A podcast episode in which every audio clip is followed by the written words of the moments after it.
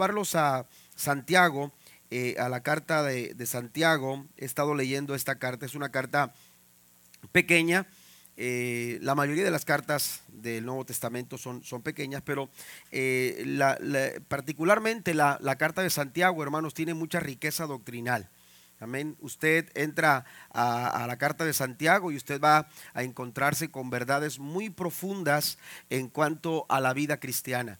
Y vale la pena que usted eh, tome tiempo para leer una y otra vez y otra vez y revisar la carta y escribir y anotar, porque usted va a sacar mucha riqueza para su vida espiritual. Santiago era un hombre de carácter eh, muy firme, muy sólido, de muchas convicciones y eh, de, la, de esa forma él escribe. Amén. Y usted va a ver que, Santiago es muy claro y, muy, muy firme, de mucha convicción en, sus, en su escrito y, va a tener mucha, mucha, eh, eh, mucha riqueza doctrinal para, para su vida. Y, bueno, quiero compartir algunas, algunas cosas eh, en relación a este primer capítulo en, en la carta de Santiago. Quiero que vaya conmigo, por favor, a los versículos 2 al 6 de la primera carta de Santiago, eh, versículo 2 en adelante, después de dar un saludo. Eh, la Biblia nos dice en el verso 2, leo la nueva traducción viviente, y dice de la siguiente forma, amados hermanos, cuando tengan que enfrentar problemas, considérenlo como un tiempo para alegrarse mucho. Amén. Eh, otra versión dice, siéntanse dichosos, ¿verdad? Dichosos. Amén. Eh, oiga, qué privilegio, ¿verdad? Estoy pasando por un problema. Voy a estar contento, voy a estar feliz, voy a estar alegre. Amén. Dice eh, eh, que tengan que enfrentar problemas. Cuando tengan que enfrentar problemas, dice, considérenlo como un tiempo para alegrarse mucho, porque ustedes saben que si, este es el argumento, porque no es, eh, pudiera, si uno leyera solamente hasta ahí, uno dijera, bueno, este eh, Santiago como que está medio eh, equivocado, ¿verdad? Como que está fuera de lugar su comentario. ¿Cómo es posible que pretende que yo me sienta contento cuando estoy pasando por, por tantos problemas y por tantas dificultades? pero, pero aquí viene el argumento de Santiago. Santiago dice, dice, porque ustedes saben que, amén, el problema es que a veces nosotros no sabemos. Por eso hay que leer la Biblia. Por eso hay que buscar la palabra del Señor para alimentarnos todos los días, porque la, palabra del Señor nos da lo necesario para que podamos enfrentar cualquier circunstancia. ¿Está conmigo? Dice, para, porque ustedes saben que Dice, eh, siempre que se pone a prueba la fe, la constancia tiene una oportunidad para desarrollarse. Está hablando de la paciencia. Amén. Eh, eh, somos, la, la, fe cuando es probada produce paciencia. Así que dejen que crezca, pues una vez que su constancia se haya desarrollado plenamente, serán perfectos y completos y no les faltará nada. Si necesitan sabiduría, pídansela a nuestro generoso Dios y Él se la dará. No los reprenderá por pedirla. Cuando se la piden, asegúrense de que su fe sea solamente en Dios y no duden, porque una persona que duda tiene la lealtad dividida y está es tan inestable como una ola del mar que el viento arrastra y empuja de un lado a otro. Amén. Eh, yo quiero hablarles en esta, en esta tarde contestando a una pregunta que me parece muy importante, una pregunta muy importante, porque eh, cuando estamos atravesando por dificultades y por adversidades, qué importante es saber eh, eh, cómo debemos nosotros enfrentarlas. Aquí Santiago nos dice, cuando ustedes estén enfrentando problemas, hay algunas cosas en relación a los problemas que usted y yo tenemos que saber. Los problemas, hermanos, son inevitables. Amén. No es que usted diga, eh, mañana voy a tener problemas, ¿verdad? No, los problemas llegan en su momento, los problemas llegan sin invitación, son impredecibles porque aunque uno pudiera ver lo que sucedió con una persona cercana a nosotros, la verdad es que su resultado puede ser completamente diferente en nuestra vida, porque aunque las circunstancias se parecieran, la verdad es que a veces nuestra forma de comportarnos en medio de una problemática, de una crisis o de una dificultad es... Eh, es lo que hace la diferencia. Por eso lo interesante y lo importante de responder a esa pregunta que les he mencionado hace unos momentos. Pero eh, la verdad, hermanos, es que los problemas son inevitables, llegan sin invitación, son impredecibles. Eh, hay todo tipo de problemas. Hay problemas pequeños, hay problemas grandes. Eh, Santiago aquí nos dice, cuando nosotros nos enfrentemos, dice la, la, la reina Valera, en diversas pruebas. Amén. En diversas pruebas. ¿Por qué? Porque son de diferentes formas, de diferente eh, eh, peso, de diferente eh, carga, de en diferentes situaciones. Pero los problemas, hermanos, son de toda, de toda clase. Pero algo que tenemos nosotros que estar conscientes es que cuando los problemas llegan a nuestra vida, siempre estarán ahí para un propósito que cumplir. Porque la Biblia nos dice en Romanos capítulo 8, versículo 28, que a los que aman a Dios, todas las cosas le ayudan para bien. ¿No da un aplauso al Señor por ello? Y esto es lo que tenemos que saber. Y es a lo que apela Santiago. Es a lo que, a, lo que apela Santiago. Es el argumento de Santiago. Tenemos que estar conscientes de que cada circunstancia de nuestra vida está perfectamente organizada, está perfectamente eh, eh, armonizada con los propósitos del Señor. Y todo coopera para nuestro bien. Todas las cosas cooperan para nuestro, nuestro bien. La pregunta aquí es si nosotros estamos cooperando. Amén. Si Dios ya organizó todo para que todas las cosas, según Romanos 8:28, cooperen para nuestro bien, la pregunta es si nosotros estamos haciendo lo necesario para cooperar con el propósito del Señor. Porque usted va a la Biblia y se dará cuenta que hay personajes que no estuvieron dispuestos a cooperar con los propósitos del Señor. Un ejemplo de ellos es Jonás. La Biblia dice que Dios le declaró su propósito y le dijo, quiero que vayas a Nínive, prediques allá y, quiero que esa gente escuche eh, eh, los planes que yo tengo. Pero la Biblia dice que Jonás se rehusó él dijo no, no quiso cooperar. ¿Y qué sucede cuando no cooperamos con el Señor?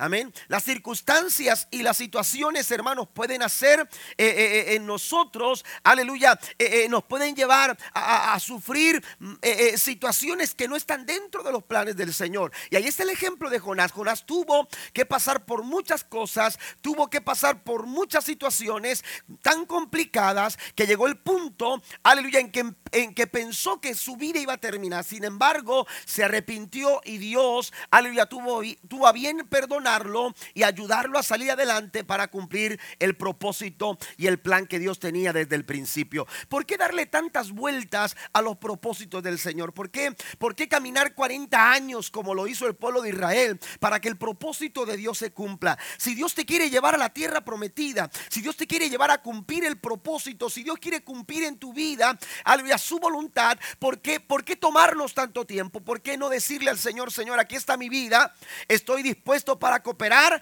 porque yo quiero que tu plan y tu propósito, tu voluntad sea cumplida en mi persona. Den un aplauso al Señor esta, esta tarde. Bendito el nombre de nuestro Dios. Pero eh, hay algunas cosas que tenemos nosotros, y esto nos lo recomienda Santiago, tres cosas, tres elementos importantes que no pueden faltar para que usted y yo tengamos la actitud necesaria para saber cómo manejar todo tipo de problemas. La primera de ellas, hermanos, Santiago nos dice lo siguiente en el versículo número, número 2, eh, la Biblia dice, amados hermanos, cuando tengan que enfrentar problemas, dice la escritura, considérenlo como un tiempo para alegrarse mucho. Una actitud eh, como esta, porque Pablo, eh, Santiago está hablando de, este, de, actitud y está diciendo, tenga la actitud necesaria. ¿Y a qué actitud se refiere Santiago? Una actitud de alegría una actitud de regocijo, una actitud de gozo, una actitud de dicha. Eh, eh, eh, esta actitud no debe de faltar cuando nosotros estamos enfrentando momentos difíciles en nuestra, en nuestra vida. No, no, podemos malinterpretar las palabras de, de, Santiago. Santiago no nos está diciendo, pretendan que no está pasando nada o, ignoren la situación. Tampoco Santiago, hermanos, está apoyando eh, el concepto del masoquismo, que, nos guste sufrir, que nos guste eh, eh, sentirnos este, golpeados por la vida y, darnos este, al piso para, para decir esto, esto, esto es lo que me tocó a mí y, no hay para dónde hacerse. Yo recuerdo que cuando era locutor de radio, este, eh, había una persona que hablaba regularmente a la radio, no solamente en mi tiempo, también en otros, en otros horarios hablaba, pero siempre pedía la misma melodía, la misma canción, amén. Y, era de todo el tiempo, y, cada rato que, hablaba a la radio, hermanos, era para contar sus pesares y, los golpes que la vida le daba, y nunca salía de sus situaciones, nunca salía de sus problemas. ¿Y sabe cuál era su himno? Su himno era, a lo mejor usted lo ha escuchado en algún momento, pero esa, ese, ese eh, eh, canto que, del hermano ah, Ramón González, Sufrir por Vivir. Amén. Y, oiga, e, e, esa, yo hasta le bajaba porque no es que no me gustara cómo cantaba el hermano Ramón González, ni tampoco no me gustara la canción, pero era, a veces era, hermanos, desesperante. Espero me entienda. Yo sé que me están escuchando en el Facebook. Pero, pero a veces, hermanos, e, este, tomamos una actitud equivocada ante las pruebas. Nos dejamos caer, nos dejamos, eh, eh, nos rendimos, eh, este, nos, nos, nos damos al sufrimiento pensando, aleluya, que esa es la actitud. Usted y yo tenemos que entender, aleluya, que Dios ha puesto gozo en lugar de ceniza. Bendito el nombre del Señor. El Señor ha puesto un cántico nuevo y los problemas y las circunstancias y las adversidades de la vida no pueden callar esa melodía que Dios ha puesto en nuestros corazones. Tenemos que alabar a Dios con todo nuestro corazón. Tenemos que estar alegres en todo tiempo. Así lo dice la escritura. Pablo le dice a los filipenses en el capítulo 4, versículo 4, regocijaos en el Señor. Una vez más os digo, regocijaos. Y yo lo he mencionado en otras ocasiones, cuando Pablo escribe esta, esta porción, aleluya, lo está haciendo en, en, las prisiones, lo está haciendo en un tiempo de cárcel, lo está haciendo en un tiempo de sufrimiento. Sin embargo, aún en medio de las dificultades de la vida, Pablo recomienda que el gozo del Señor tiene que estar presente porque el gozo de Dios es la fortaleza en medio de las circunstancias adversas. El gozo del Señor es nuestra fuerza y por eso, por eso el diablo trata de quitarnos el gozo. Trata de robarnos el gozo. Trata de robarnos la alegría. Dios ha bendecido y no falta que Satanás quiere, quiere poner una situación en tu vida para robarte la sonrisa, para robarte la alegría en tu corazón. Pero mire lo que dice Proverbios en el capítulo 17, versículo 22. El corazón alegre constituye un buen remedio. Aleluya, cuando tú estás alegre, cuando tú estás gozoso, aleluya, ese gozo y esa alegría eh, es, es algo especial en medio de los problemas porque es un remedio, es un remedio, no puede faltar, hay que estar alegres. Amén. Otra versión dice, eh, Dios habla hoy eh, en este versículo 22 del capítulo 17, dice que es medicina. El corazón alegre es medicina, es una buena medicina y no es vitacilina. Amén. Es una buena medicina, es un buen remedio cuando usted está alegre en medio de las dificultades. Usted está manifestando una actitud saludable para poder hacer frente a cualquier tipo de dificultad. Porque de que vamos a pasar, recuerde, son inevitables. Amén. Por eso Pablo asume esta postura, Santiago asume esta postura. Amén. Asume esta postura porque, porque son una realidad en nuestra vida. Los problemas, sean pequeños o sean más, grandes, los problemas nos alcanzan, los problemas tocan a la puerta, hermanos, eh, eh, eh, de nuestra vida y nosotros tenemos que estar preparados para enfrentarlos. Tenemos que desarrollar una actitud de alegría. Y esa actitud de alegría, amados hermanos, se va desarrollando en un tiempo de comunión, aleluya, con el Señor, en un tiempo, aleluya, de regocijo en la presencia del Señor. Decía el salmista David, aleluya, en tu presencia hay plenitud de gozo. Y usted se pregunta, ¿y cómo puedo encontrar gozo cuando todo lo que está pasando en mi vida e-, es, es, dificultad? Si lo que estoy pasando ahora mismo no me permite estar gozoso, es que te, hace falta quizás entrar un momento en la presencia de Dios. Porque tú cuando, cuando tú vas a la presencia del Señor, la Biblia dice que en su presencia hay plenitud de gozo y delicias a su diestra para siempre. Si tú quieres gozo, tú tienes que buscar la presencia de Dios. Si tú quieres alegría en tu corazón, no estoy hablando de una, de, una, de, una, apariencia en nuestra sonrisa, en nuestro aspecto físico. Estoy hablando de una alegría que nace en lo más profundo de nuestro corazón. Y esa, esa alegría solamente lo da un tiempo en la presencia del Señor. Pero en los momentos difíciles de la vida, la Biblia nos enseña que el corazón alegre, Santiago no está hablando eh, eh, una locura. Santiago no está hablando sin base, sin argumentos. Santiago sabe, aleluya, que la actitud alegre es una posibilidad cuando se vive cerca de Cristo, cuando se vive en comunión con el Señor, cuando se pasa un tiempo en la presencia del Señor. Pablo nos da ejemplo. La Biblia nos dice en el libro de los Hechos, capítulo 16, que cuando él estaba encarcelado, mientras había, después de haber, de haber estado predicando y después de haber denunciado un espíritu de adivinación en una joven, que era usada, amados hermanos, para, para sacar ganancias eh, eh, por sus dueños. Pablo los denuncia, con él estaba Silas y entonces los llevaron a la cárcel, los metieron en un lugar escondido, en el lugar más escondido de la cárcel, pues allá donde ellos se encontraban, en medio de la oscuridad, la Biblia dice que era la medianoche y en medio de la noche, la Biblia dice que Pablo y Silas cantaban y alababan con alegría, aleluya al Señor.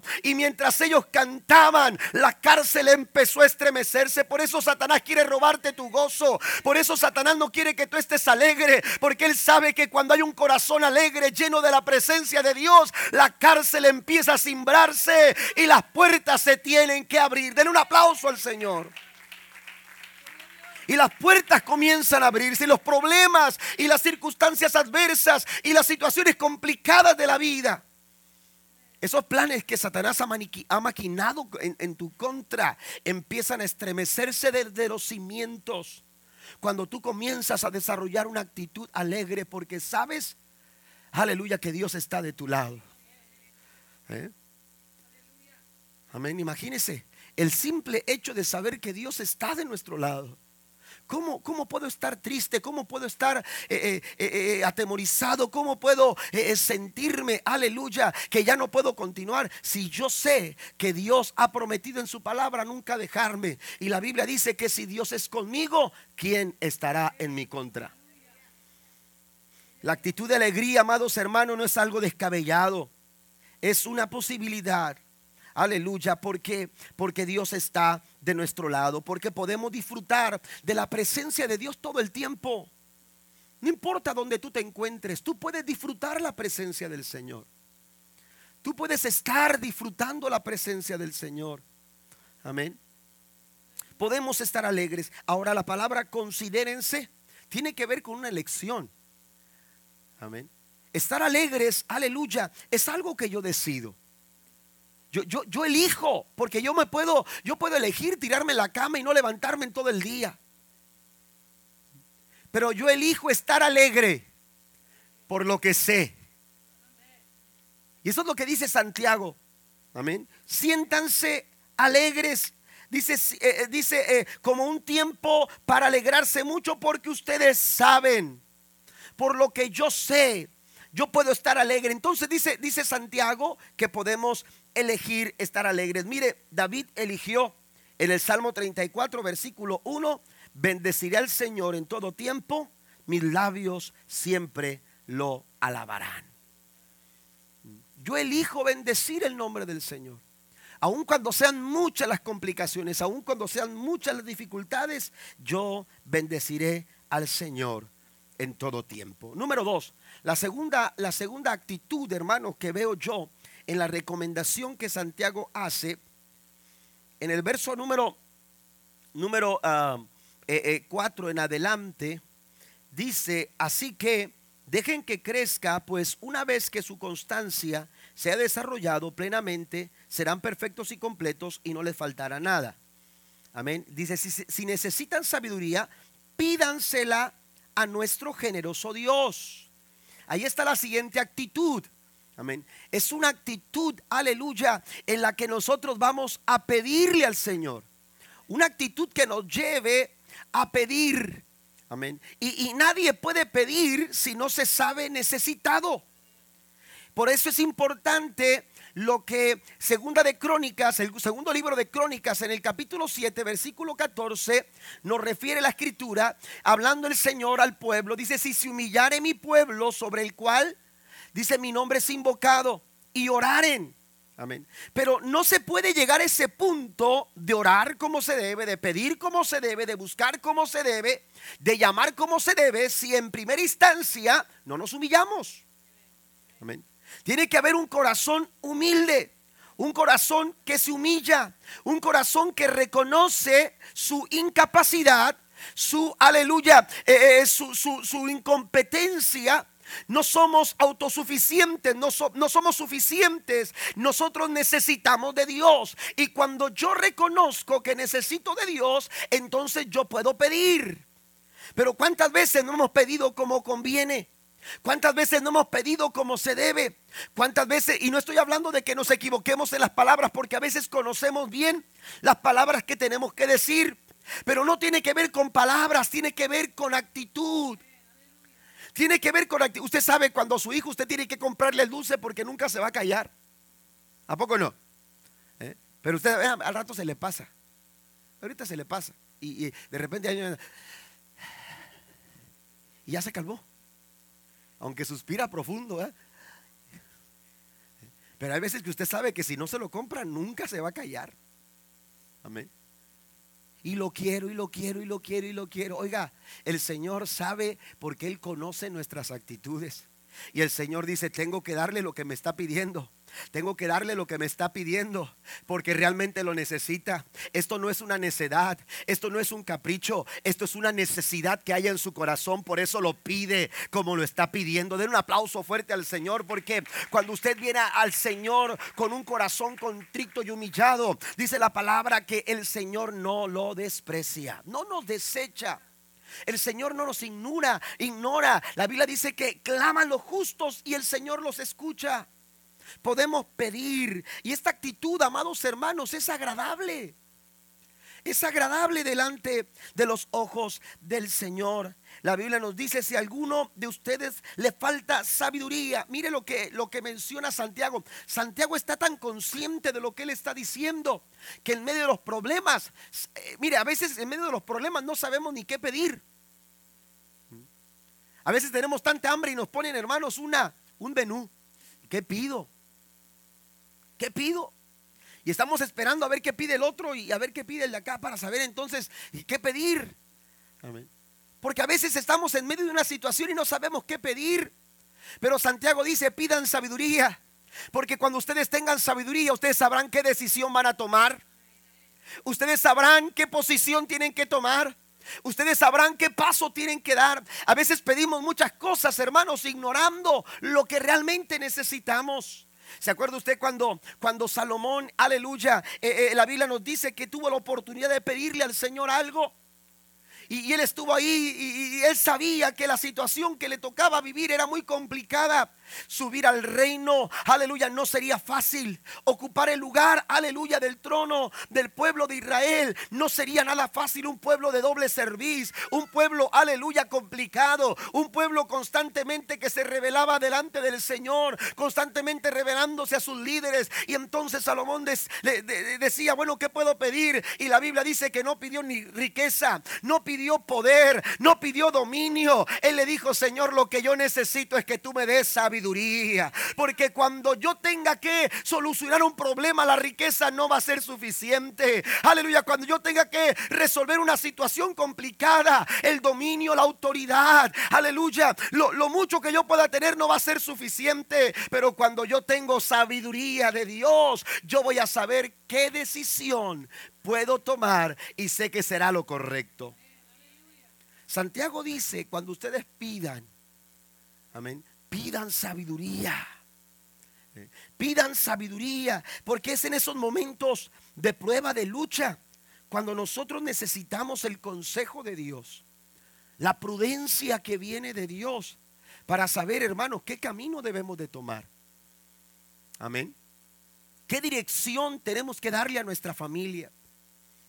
Precisamente en estos tiempos tan complicados, Qué importante es que nosotros pidamos, que tengamos una actitud. Pero a veces decimos, es que, es que yo lo sé, yo sé lo que tengo que hacer. Yo sé lo que tengo que hacer. Aleluya. ¿Y cuántas veces nos hemos equivocado? Porque no hemos buscado la sabiduría de Dios. Porque no estamos listos para pedirle al Señor.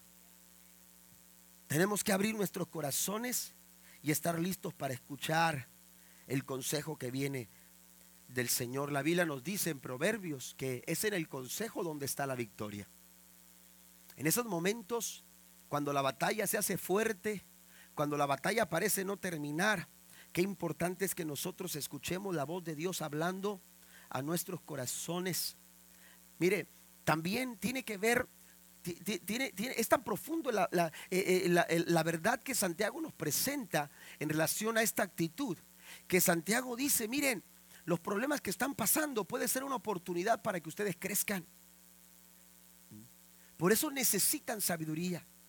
Porque si no aprenden con esto que están pasando, van a tener que pasar por otra cosa.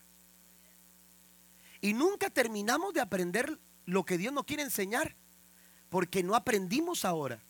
Y entonces dice, bueno, dice Dios, bueno, no aprendieron hoy, bueno, mañana a ver si aprenden. ¿No le pasa eso a menudo con sus hijos? Pero tenemos que aprender y Dios nos quiere enseñar. Y la vida, hermanos, está para aprender lo que Dios quiere darnos. Y los problemas y las circunstancias. Pues, mira, a veces nos preocupamos tanto del por qué está pasando.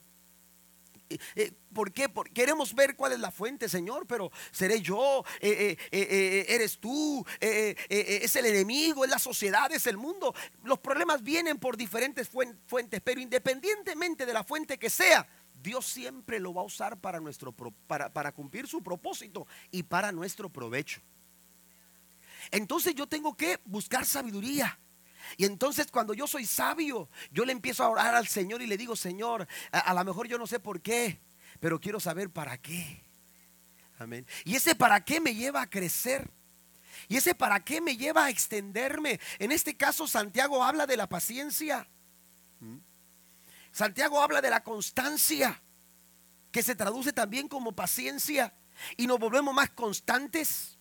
¿Por qué? Porque vamos aprendiendo en la vida y vamos aprendiendo de tal forma que nuestra fe va creciendo y, nuestras, eh, eh, nuestro corazón, hermanos, va, va, va, va, avanzando en, el plan del Señor y la voluntad de Dios se va cumpliendo en cada una de, de las áreas de nuestra vida. Entonces, por eso Santiago dice que cuando pidamos, pidamos sabiduría. Y Dios no nos va a reprender por eso. Dios dice la escritura que eh, dice que será generoso. Amén. Dice, si necesitan sabiduría, pídansela a nuestro generoso Dios y Él se la dará, no lo reprenderá por pedirla. Aleluya. Nosotros necesitamos entonces tener una actitud de alegría, pero también tener una actitud de pedirle al Señor en medio de cualquier circunstancia o situación. Tenemos nosotros, hermanos, que desarrollar nuestro carácter. Y Dios se vale de los problemas y de las dificultades que de pronto aparecen en nuestra vida para desarrollar nuestro carácter. Amén. Algo, de esto mencionaba mi esposa el domingo en la administración. Pero son actitudes que nos llevan a crecer. Y por último, la tercera actitud, hermanos, tiene, con, tiene que ver con la fe. Aleluya. Pero, pero, pero es una actitud que nos lleva, hermanos, a estar confiados. Amén a estar confiados. Cuando creemos podemos estar confiados. David decía, estoy confiado. Amén. Estoy confiado. Aunque, aunque contra mí se levante guerra, yo voy a estar confiado. ¿Qué me puede mover? ¿Qué me puede alarmar? ¿Qué me puede eh, eh, este, incomodar? Amén. Cuando yo puedo estar confiado en el Señor. Cuando yo puedo estar seguro en el Señor. A mí siempre me ha, me ha eh, bendecido cada vez que yo recuerdo cuando yo era, cuando yo era eh, niño y que íbamos al rancho, a donde era eh, donde vivían mis abuelos paternos. Mi abuela tenía muchas gallinas, muchas gallinas, pero era muy, muy curioso, nos llamaba mucho la atención, hermanos, cuando las gallinas, cuando los, los pollitos se sentían amenazados. Amén. Se sentían amenazados porque ahí andábamos nosotros eh, queriéndolos agarrar y se sentían amenazados. Y ahí va el grupito de pollitos a buscar a la, a la mamá gallina, ¿verdad? Amén. Y no andaba la mamá gallina gritándoles o... No, nada de eso. ¿Sabe qué hacía la mamá gallina? Nada más levantaba las alas. ¿Verdad que sí? Y nada más levantaba las alas. Y, y de repente, hermano, las bajaba y las patitas de los pollitos abajo.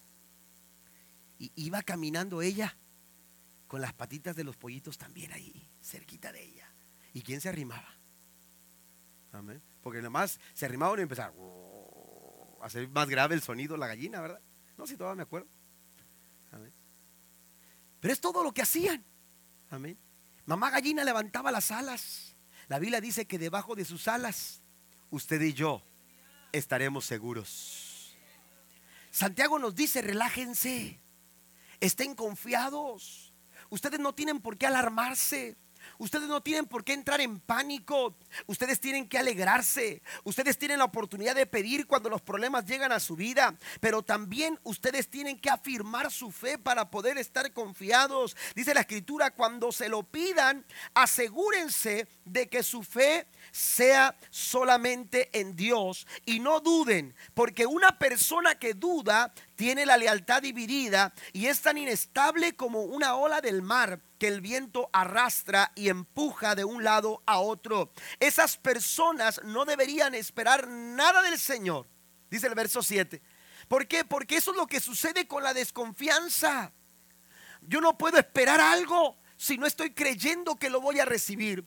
Pero aquí Santiago nos dice que afirmemos nuestro corazón en la fe para sentirnos confiados de que Dios nos va a dar conforme a lo que nosotros hemos pedido. ¿Alguien cree esta palabra esta noche? Lo que tú pidas, tú vas a recibir. Lo que tú busques, tú lo vas a encontrar. Cuando tú llames a la puerta, la puerta se va a abrir. ¿Por qué? Porque tú estás confiando en que tu Dios es poderoso para resolver cualquier situación. Aleluya, por más difícil y por más complicada que ésta sea en su vida. Estén confiados. Una actitud confiada, amados hermanos, nos ayuda a caminar aun cuando las circunstancias y las adversidades de la vida se ven amenazadas. Amén. Aun cuando, cuando, cuando el valle de, sombra y de muerte pudiera estarse eh, eh sobre nosotros, eh, eh, pudiera estar sobre nuestra vida. Amén. Pudiera estar acosándonos, pudiera estar intimidándonos. Por eso David decía, aunque ande por el valle de sombra y de muerte, no temeré mal alguno, porque tengo la seguridad de que tú estarás conmigo. Podemos estar confiados, iglesia, en estos tiempos tan complicados. En estos momentos tan difíciles, usted puede estar confiado, aleluya, de que Dios tiene sumo cuidado de cada uno de nosotros. Por eso en el verso número 12 del capítulo 1 dice, Dios bendice a los que soportan con paciencia las pruebas y las tentaciones, porque después de superarlas recibirán la corona de vida que Dios ha prometido a quienes lo aman. Tres actitudes que nos van a ayudar a alcanzar la bendición que Dios ha preparado para cada uno de nosotros. Voy a terminar con una, anécdota que quiero compartir con ustedes. Los músicos pasen, los que estén aquí, por favor. Qué importante es tener la actitud necesaria para saber cómo manejar o cómo comportarnos en los momentos difíciles, en los momentos de problemas. Se cuenta de un, de un siervo que era muy fiel y muy leal a su rey. Estaba muy cercano a él, pero era un hombre temeroso de Dios.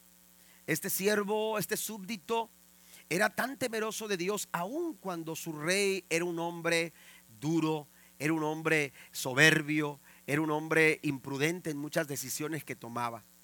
Pero el súbdito era un hombre temeroso de Dios, así, que servía de corazón a su rey, a su amo, pero amaba a Dios.